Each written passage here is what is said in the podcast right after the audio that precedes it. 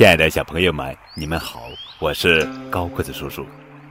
汉字作为中华文化的载体，对传播中华文化发挥了重大的作用。今天的节目是由高叔讲故事团队精心为孩子们录制、精选三十六个与汉字相关的故事，便于孩子了解与汉字相关的历史文化知识，帮助孩子更好地理解汉字。轻松学好汉字。第十一个故事：龙。叶公好龙。从前有一个姓叶的人，人称叶公。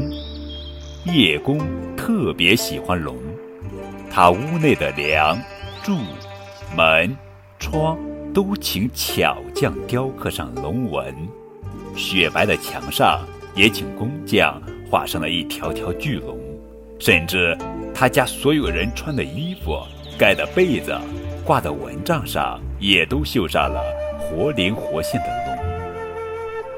他逢人就讲他所了解的关于龙的一切东西，还讲得声情并茂，因此方圆几百里的人都知道叶公爱好龙。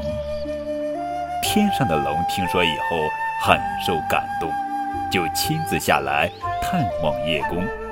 叶公一见真龙，当时吓得面色苍白。后来人们用“叶公好龙”比喻说是爱好某事物，其实并不是真的爱好。